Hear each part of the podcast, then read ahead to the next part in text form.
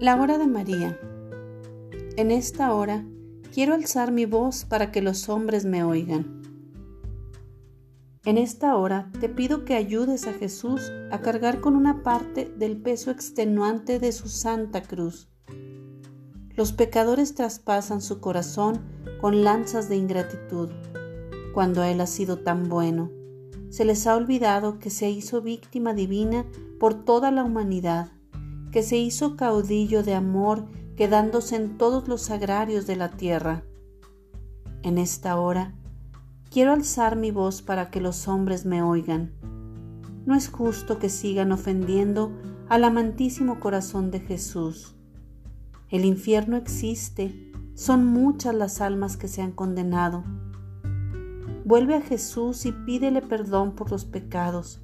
Repara todo el sufrimiento que le has causado Vuelve a Jesús, piensa en tu salvación, reconoce que el pecado no trae nada bueno para tu vida. Vuelve a Jesús, purifica tu corazón con el agua viva de su costado.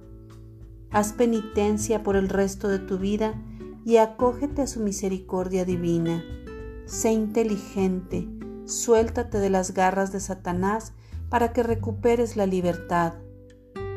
En esta hora, proponte apartarte del mundo para que no perezcas y no seas arrojado al fuego que arde siempre pero jamás se consume. Vive sus mandamientos, Él es el camino que debes andar, es la puerta angosta por la que debes entrar. En esta hora, toma la firme resolución de mantenerte unido a Jesús. Él te hará fuerte, te dará todas las armas que necesitas para vencer al demonio. Por medio de esta hora de María, te iré cambiando para que crezca en ti el amor por las cosas de Jesús. Irás perdiendo la atracción por las cosas fugaces y pensarás siempre en la vida eterna.